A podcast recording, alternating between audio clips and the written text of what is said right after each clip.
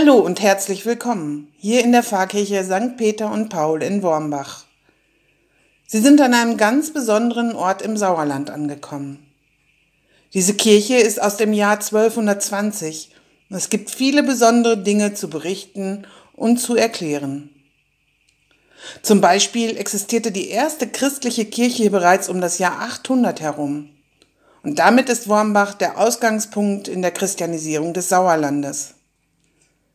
Sie ist die Urpfarrei, der Ort, von dem alle anderen Kirchen in der Umgebung abstammen, sozusagen abgefahrt sind. Über die Historie dieses Ortes gibt es noch viel mehr zu berichten. Wenn Sie möchten, können Sie dies im hinten in der Kirche ausliegenden Kirchenführer nachlesen. Wir möchten Ihnen heute vier Besonderheiten und Geschichten dieser Kirche und seines Kirchhofes näher bringen. Da wären zunächst die Tierkreiszeichen in den Gewölben dieser Kirche. Dann gibt es einiges Interessantes zur Verehrung der heiligen Walburga hier in Wormbach zu berichten. Ein weiterer Punkt, welcher angeschnitten werden soll, ist die Bedeutung des ungewöhnlichen Friedhofs an der Kirche und zuletzt hören Sie noch die Geschichte über ein kleines Wunder in Wormbach. Da rückt dann der Lebensbaum auf der Rückseite der Kirche in den Mittelpunkt. Zunächst aber laden wir Sie ein, sich in der Kirche umzusehen und die barocke Innenausstattung zu bewundern. Dann suchen Sie sich einen Platz mitten in der Kirche, um einen guten Blick auf die Malereien in den Gewölben zu haben.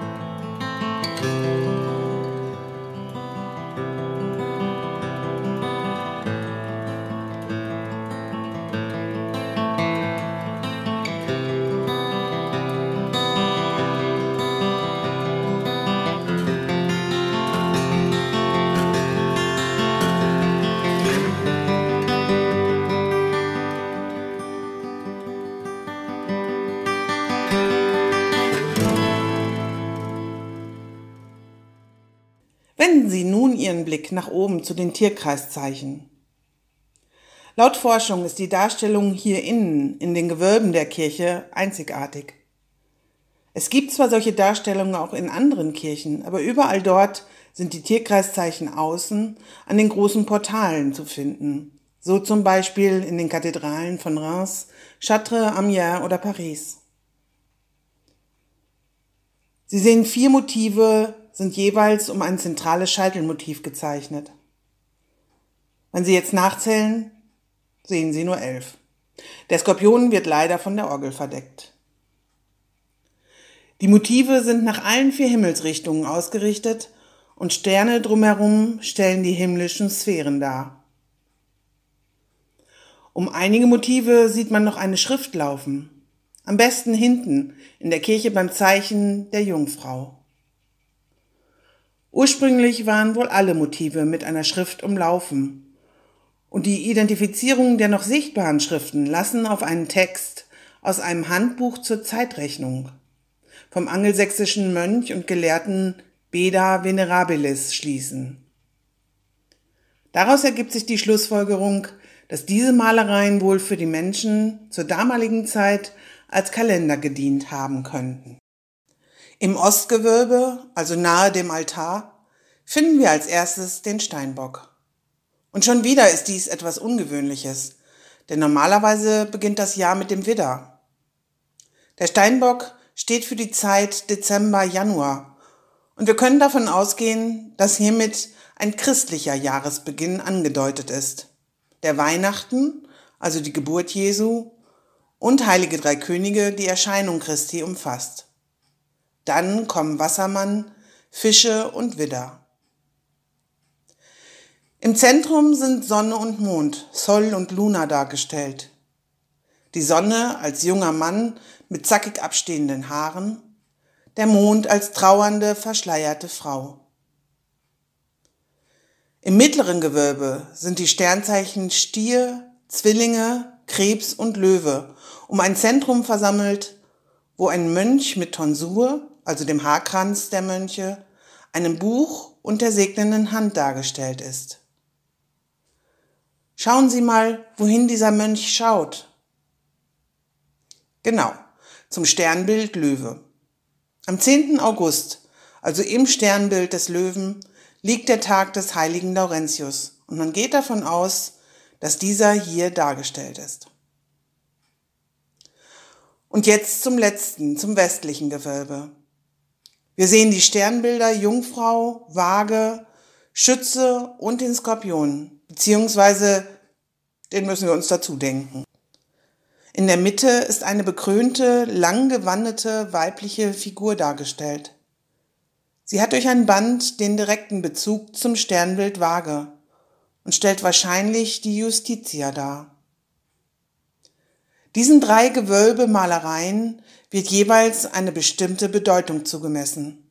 Im Turm, also im westlichen Gewölbe, stehen die Zeichen für die Tugenden, sozusagen als moralischer Wegweiser.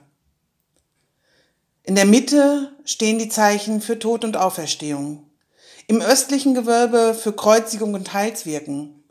Und wenn Sie dann jetzt auf den Hochaltar in der Apsis schauen und oben im Fenster Jesus als den Weltenrichter sehen, so vollendet sich das ganze Bild.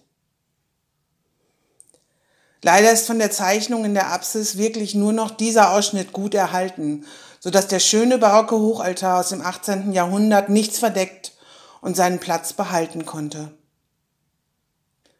So, das waren jetzt erstmal viele Details und mögliche Rückschlüsse.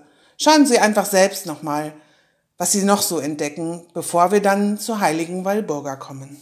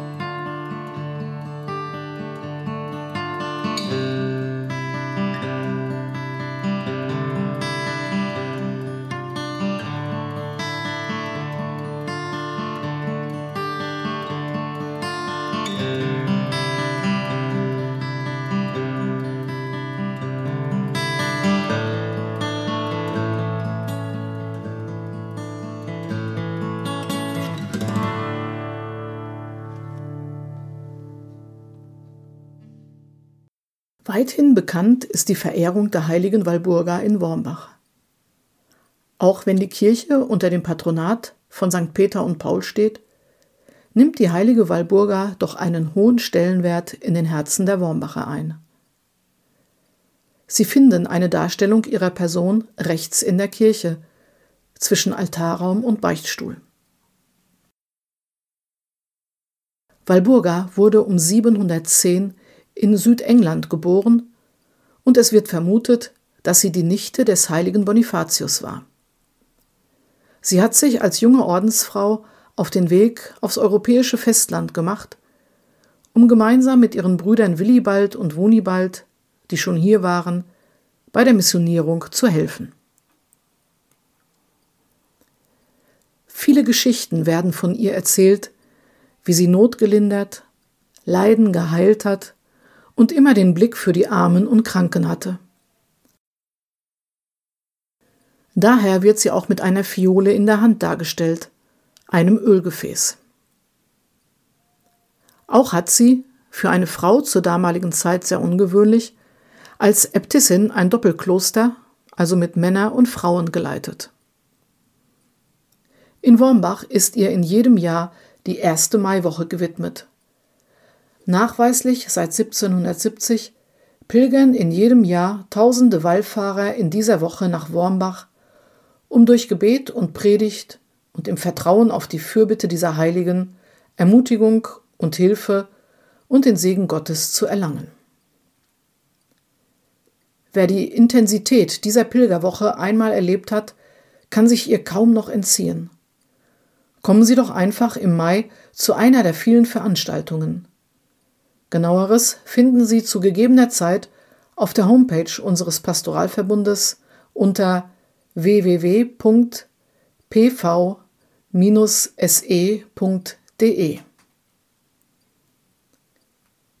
Wir laden Sie nun ein, sich vor die Darstellung der heiligen Walburga zu stellen und im stillen das Gebet mitzubeten, welches in den Tagen im Mai in jedem Gottesdienst gebetet wird.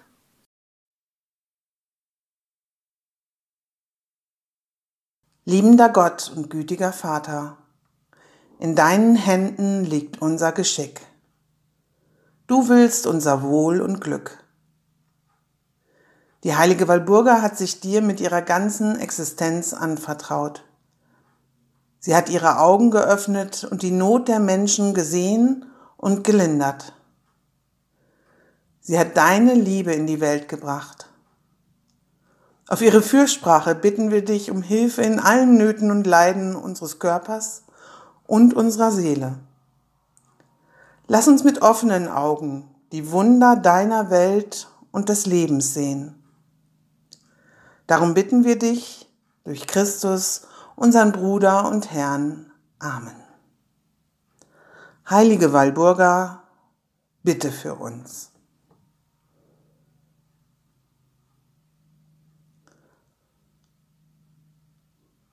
Wenn Sie die Kirche gleich verlassen, sind Sie eingeladen, sich den Friedhof um die Kirche näher anzusehen. Er unterscheidet sich von vielen anderen Friedhöfen. Die Geschichten hierzu werden wir Ihnen dann gleich berichten.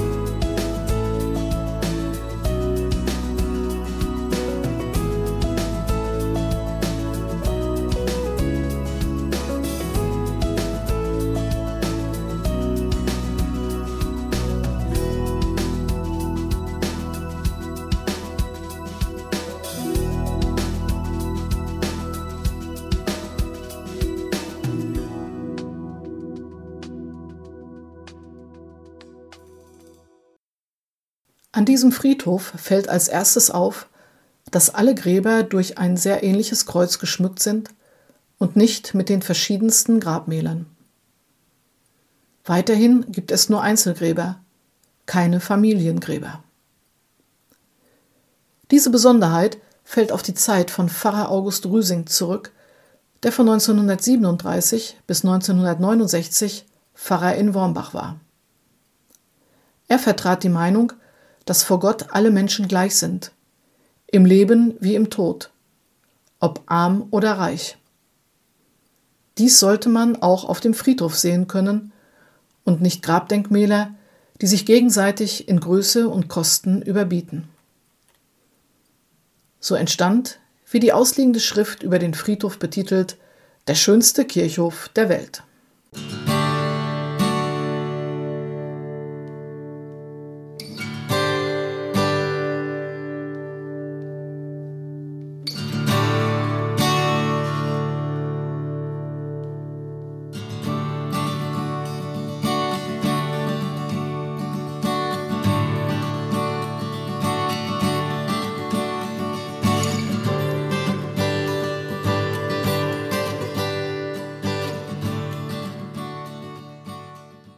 Und noch etwas hat Pfarrer Rüsing initiiert. Eine Aktion, die mich immer wieder neu tief berührt. Sie hat mit den Linden rund um den Friedhof zu tun, die früher noch zahlreicher dort standen. Als klar war, dass die jungen Männer aus Wormbach für den Krieg eingezogen werden, hat Pfarrer Rüsing diese Männer auf dem Kirchhof versammelt und ihnen sinngemäß Folgendes gesagt. Niemand von euch weiß, ob er je nach Wormbach zurückkehrt. Im Krieg kann es sein, dass nicht einmal euer Leichnam hierher zurückgeführt wird. Daher möchte ich, dass jede Familie sich eine Linde aussucht. Und wir versprechen euch, dass, wenn ihr im Krieg fallen solltet, an dieser Linde ein Kreuz für euch angebracht wird. So hat eure Familie dann in jedem Fall einen Ort, eurer zu gedenken und um euch zu trauern. Da einige Linden im Laufe der Zeit gefällt werden mussten, hängen nun oft mehrere Kreuze an einem Baum. So gab Pfarrer Rüsing den jungen Männern die Sicherheit, nie vergessen zu werden. Eine wunderbare Geste, wie ich finde. Und jetzt noch die Geschichte vom Lebensbaum auf dem Kirchhof, vom Eingang aus gesehen hinter der Kirche. Hier hat Ostern 1945 ein kleines Wunder stattgefunden, was in unseren Erzählungen natürlich nicht fehlen darf. Am 1. April 1945, am ersten Ostertag, wurde Wormbach bombardiert. Während in der Kirche der Gottesdienst zu Ostern seinem Ende zuging, wurde eine Bombe genau über der Kirche abgeworfen. Und jetzt kommt das Wunder.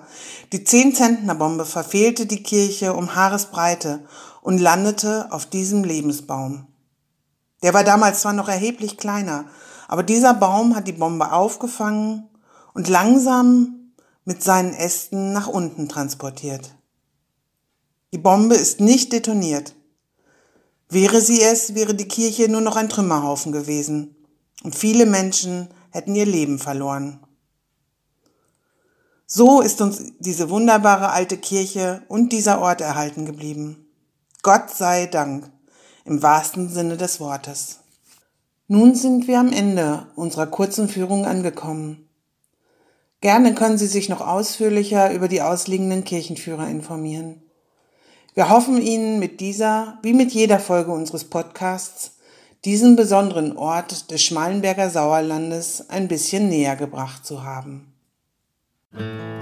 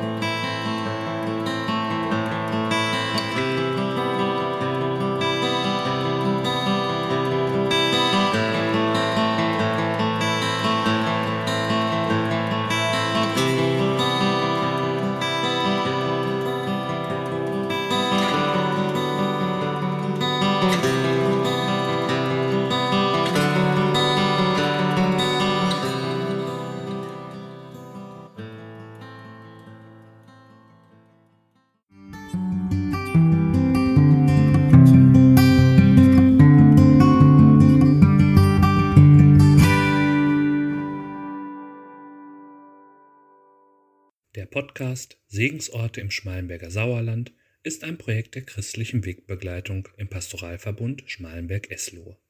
Er wird produziert vom Dekanat Hochsauerland Mitte. Weitere Informationen unter www.pv-se.de